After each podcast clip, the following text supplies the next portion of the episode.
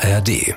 Hey, hier hört ihr gleich eine Hintergrundfolge zu einem unserer Dark Matters Fälle. Ein Interview, ein Thema in aller Kürze und mit aller Expertise. Unseren ARD Geheimdienstauskenner nämlich. Viel Spaß dabei. Also die Zeiten, wo Leute ganz normal analog über eine Leitung miteinander telefoniert haben und es für Polizei und Nachrichtendienste ähm, relativ leichtes Spiel war, diese Telefonate abzuhören, die Zeiten sind vorbei. Das erschwert den Sicherheitsbehörden die Arbeit schon enorm, dass äh, heute jeder verschlüsselt kommuniziert. Dark Matters. Geheimnisse der Geheimdienste mit Eva Maria Lemke.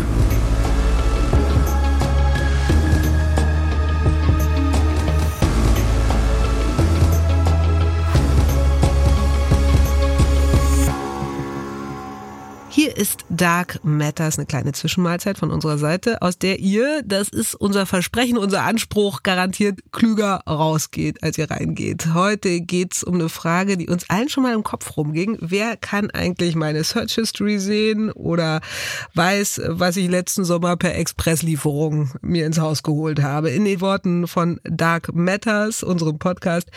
Wie eigentlich sammeln die Geheim- und Nachrichtendienste geheime Informationen im Netz? Und er kann sie uns beantworten, diese große Frage. Der ARD-Geheimdienstexperte Michael Göttschenberg. Er sitzt mir gegenüber. Wie schön. Hallo Michael. Hallo Eva Maria. Und ich nehme an, du als Geheimdienstexperte, du wirst ja wahrscheinlich ein Wegwerftelefon haben und alle möglichen Tricks kennen, um komplett unentdeckt sich im Netz zu bewegen, oder? Also ganz so vorsichtig bin ich nicht. Äh, tatsächlich gibt es Leute, die genau das tun müssen, wenn sie nicht entdeckt werden wollen. Aber jeder von uns, und wenn man dann, wie ich, auch dann gelegentlich mit brisanten Recherchen zu tun hat, ist man gut beraten, aufzupassen, wie man kommuniziert. Also wenn wir Rechercheprojekte haben, wo es äh, um Informationen geht, wo man sich vorstellen könnte, dass auch ein Geheimdienst Interesse daran hätte, ähm, kommunizieren wir auch nur verschlüsselt. Aber ganz klar, je nachdem, wer sich dafür interessiert, gibt es immer Mittel und Wege, eben auch diese Verschlüsselung zu durchbrechen. Okay, jetzt gibt's ja nicht nur Messenger-Dienste äh, natürlich, um zu kommunizieren. Was sind denn noch so Mittel und Wege, um miteinander ins Gespräch zu kommen, ohne dass es jemand mitbekommt?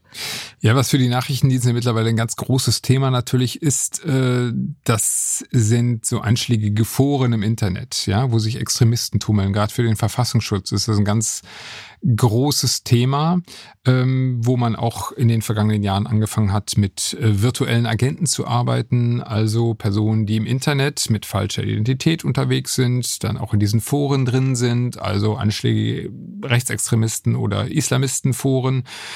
Und ähm, man auf diese Weise natürlich versucht äh, herauszufinden, worüber reden die Leute und wer sind denn hier die Scharfmacher, ja?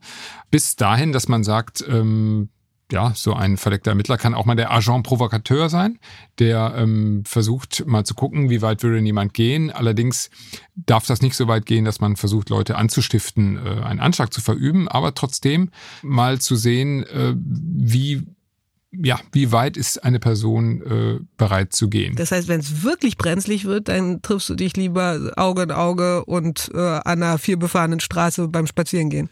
Ganz genau. Also wenn man wirklich Dinge zu besprechen hat, wo man gute Gründe hat, sie in keiner Weise irgendwie digital zu kommunizieren, dann äh, ist man gut beraten, einen kleinen Spaziergang zu machen, einmal um Block zu gehen und äh, das zu besprechen. Und das ist im Endeffekt auch das, was Nachrichtendienste wissen, wenn es um ganz brisante Informationen geht. Also nehmen wir an, irgendeine Zelle plant einen Terroranschlag, dann muss man davon ausgehen, dass die so etwas nicht kommunizieren werden, sondern dass die sich treffen und das von Angesicht zu Angesicht besprechen. Mhm. Und darum ist auch die menschliche Quelle alles, was man ähm, an Kommunikationsüberwachung kann und ist auch wichtig und gut, aber die menschliche Quelle, die sowas mitbekommt, ist an der Stelle immer noch Gold wert. Ja, allerdings haben wir auch schon bemerkt im Laufe dieses Podcasts, dass in vielen Fällen halt eben gerade die Messenger-Dienste eine ganz große Rolle spielen, wenn es zum Beispiel darum geht, äh, Terroranschläge vorzubereiten und dabei beraten zu werden.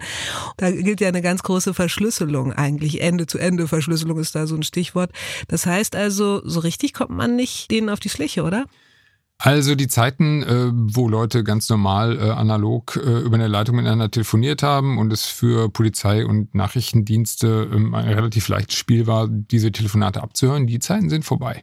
Das erschwert den Sicherheitsbehörden die Arbeit schon enorm, dass heute jeder verschlüsselt kommuniziert. Also wir schreiben unsere äh, Nachrichten nicht mehr als SMS, die allermeisten zumindest, sondern wir schicken uns Nachrichten über einen Messenger-Dienst, WhatsApp, Signal, was auch immer. Und das führt schon mal dazu, dass diese Nachricht ähm, verschlüsselt ist und dass die nicht jeder einfach mal so eben mitlesen kann.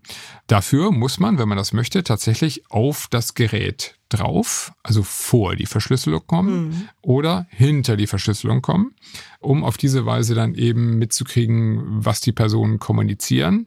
Vom Aufwand her äh, deutlich schwieriger für Sicherheitsbehörden, als das früher der Fall war und für uns als diejenigen, die kommunizieren, deutlich sicherer. Ist es schwieriger, weil es rechtlich ein Problem ist, weil man es einfach nicht darf in Deutschland zum Beispiel? Oder ist es tatsächlich auch technisch ein Problem, weil nur wenige wissen, wie es geht? Beides. Also oh. ähm, technisch ein Problem, weil der Aufwand viel größer ist. Ich muss ja erstmal mit diesem Trojaner auf das Gerät drauf. Der Trojaner ist sozusagen dann die Möglichkeit für die Sicherheitsbehörde eben mitzukriegen, was kommuniziert wird. So, und den muss ich erstmal auf das Gerät draufkriegen. Und ich brauche Leute, die in der Lage sind, das technisch hinzukriegen. Da geht es darum, dass irgendwie Schwachstellen in der Software ausgenutzt werden müssen. Und dann gibt es da eine große Kritik daran, weil diese Schwachstellen in der Software eines äh, Mobilfunkgerätes oder auch einer Software, die auf einem Laptop genutzt wird, die macht natürlich auch andere angreifbar, äh, die Sicherheitsbehörden eigentlich schützen wollen, zum Beispiel äh, deutsche Unternehmen. Die wären für solche Hinweise dankbar. Also das ist in sich alles äh, rechtlich total schwer aufzulösen. Und dann geht's natürlich auch um den Schutz der Privatsphäre. Also ist das überhaupt verhältnismäßig, ja, dass der Computer von jemandem durchsucht wird im Rahmen einer Online-Durchsuchung? Wollen wir sowas überhaupt zulassen? Und da sagen die Sicherheitsbehörden, naja, Leute, pff, 2023, ihr sagt's ja, man kommuniziert heute verschlüsselt, dann brauchen wir solche Möglichkeiten, sonst kriegen wir nicht mit, was läuft. Mhm. Und die Datenschützer sagen, naja, Moment mal, pff, das ist schon ein sehr tiefer Eingriff in die Privatsphäre. Also einfach so geht es schon mal nicht. Die Skrupel Nein. sind relativ groß, die da herrschen. Was muss passieren, damit das dann doch seinen Gang geht? Also muss zum Beispiel Gefahr im Verzug sein? Muss jemand äh, schon richtig äh, krasse Verdachtsmomente geliefert haben? Und wer entscheidet dann, dass jemand wirklich Zugriff bekommt und auf den Rechner rauf darf oder auf das Handy? Ja, also wenn es wirklich um die persönliche Kommunikation geht, äh, an die man dran möchte, dann gibt es da in Deutschland rechtliche Hürden und die sind ein bisschen unterschiedlich. Bei der Polizei muss ein Richter entscheiden und da geht es dann genau um solche Dinge, Gefahrenverzug oder eben ein Ermittlungsverfahren, äh, wo man dann begründen muss vor dem Ermittlungsrichter, äh, warum das jetzt an der Stelle unbedingt nötig ist. Die Nachrichtendienste, die sind ja in einem früheren Bereich, in der sogenannten im Vorfeldbereich tätig und da ist die Genehmigung anders geregelt. Da macht das kein Richter, da macht das eine Kommission bei den Parlamenten. Also die gibt es im Bundestag, die gibt es auch in den Landesparlamenten. Nennt sich G10-Kommission, weil es um Grundrechte geht, die an der Stelle dann eben aufgeweicht werden. Also es wird richtig beschlossen sozusagen. Genau, Gemeinsame genau. Sache. Die müssen mhm. das begründen und den Fall schildern und äh, dann entscheidet die Kommission, ob sie das an der Stelle erlaubt oder nicht. Wohlgemerkt immer dann, wenn es um Personen in Deutschland geht oder um deutsche Staatsangehörige. Bei Ausländern im Ausland, wo der BND zum Zug kommt, sieht die Situation schon wieder anders aus, obwohl wir auch da mittlerweile nach dem Urteil aus Karlsruhe wissen, auch für Ausländer gelten Grundrechte. Also als deutsche Staatsbürger und Staatsbürgerinnen haben wir da äh, relativ viel Schutz, zumindest ja. was die deutschen, was die deutschen Geheimdienste angeht. Dann wissen wir ja noch, wir erinnern uns alle sehr deutlich mhm. an nicht nur Angela Merkels Handy, das abgehört worden ist, an den NSA-Skandal sozusagen, äh, an alles, was äh, Edward Snowden so zu erzählen hatte zum Beispiel. Also die NSA ist da um einiges äh, ja skrupelloser also neugieriger? Wie würdest du es bezeichnen? Ja, also man kann, äh, je nachdem, wie man dazu steht, äh, kann man das so oder so beschreiben. Besser, skrupelloser, ähm, hat auf jeden Fall mehr Power. Die haben eine Manpower natürlich ohne Ende. Die haben aber auch technische Ressourcen äh, ohne Ende. Die haben auch einen anderen Anspruch.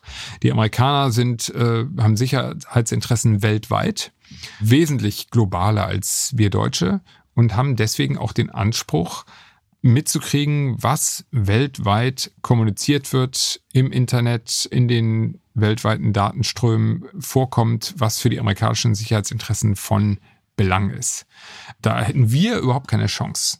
Da würden wir komplett absaufen, wenn das unser Anspruch wäre. Deswegen ist so diese. Einfach weil es einfach zu viel ist, was da Genau. im Blick gehalten werden Also man muss. kann sich das ja Mhm. vorstellen, allein von dem, was man selber so täglich kommuniziert, Mhm. äh, was da so an weltweiter Kommunikation stattfindet, ist äh, gigantisch.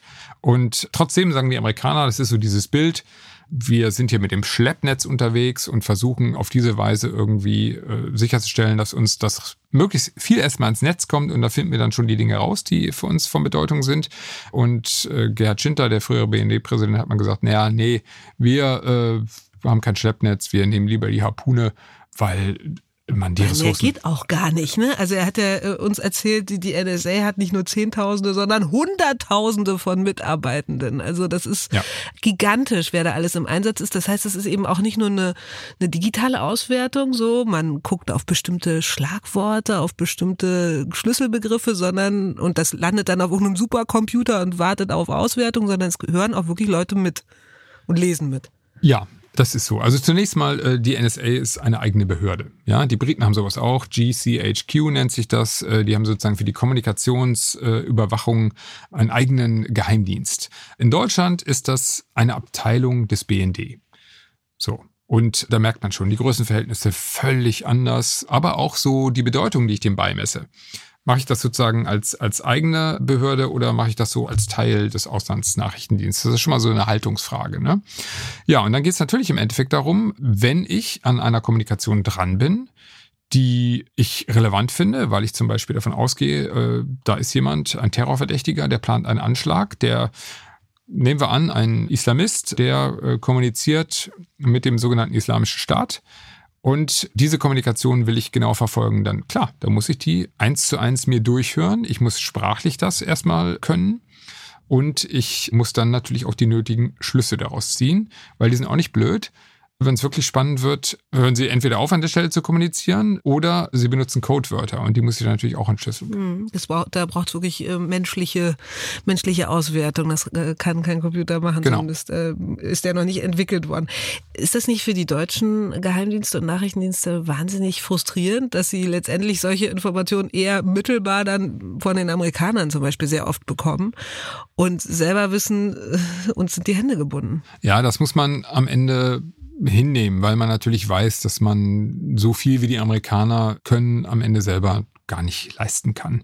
Das Bemerkenswerte ist immer, dass wir sagen, wir wollen solche Geheimdienste wie die Amerikaner äh, sie haben, wollen wir nicht. Äh, wir nehmen aber trotzdem dankbar immer die Hinweise entgegen. Das ist schon auch so ein bisschen ein bisschen. Heuchelei dabei, ja, Mhm, muss man schon ganz klar sagen. Aber ja, so ist das. Die können viel mehr und äh, klar kann man das bedauerlich finden, aber das, das ist, wie es ist. Also, warum wir mit der Harpune vorgehen und die Amis zum Beispiel unter anderem eher mit dem Schleppnetz. Das hat uns der ARD-Geheimdienstexperte Michael Göttschenberg erklärt. Und zwar in Sachen, wie eigentlich durchkämmen die Geheim- und Nachrichtendienste das Netz und äh, sind auf der Suche und letztendlich dann auch fündig, wenn es um geheime Informationen geht. Vielen Dank, Michael, an dieser Stelle und danke euch fürs Zuhören und fürs Abonnieren natürlich. Macht einen Haken dran, setzt einen Pluspunkt äh, an unsere Dark Matters, die Geheimnisse der Geheimdienste, unser Podcast. Bis bald. Dark Matters. Geheimnisse der Geheimdienste. Auch russische Geheimdienste sind in Deutschland aktiv. Darum geht es in einer Podcast-Folge von SWR2 Wissen, die unglaublich spannend recherchiert ist und die ich euch deshalb empfehlen möchte. Russische Agenten spionieren wesentliche Teile der Gesellschaft aus oder versuchen, Politik, Wirtschaft, Wissenschaft und Militär zu unterwandern.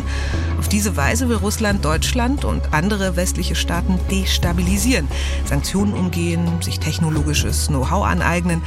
In der Podcast-Folge Russlands Spione und Auftragskiller fragt SWR2 Wissen, wie gefährlich sind Putins Geheimdienste für Europa? Zu hören in der ARD-Audiothek, der SWR2-App und überall sonst natürlich, wo es Podcasts gibt.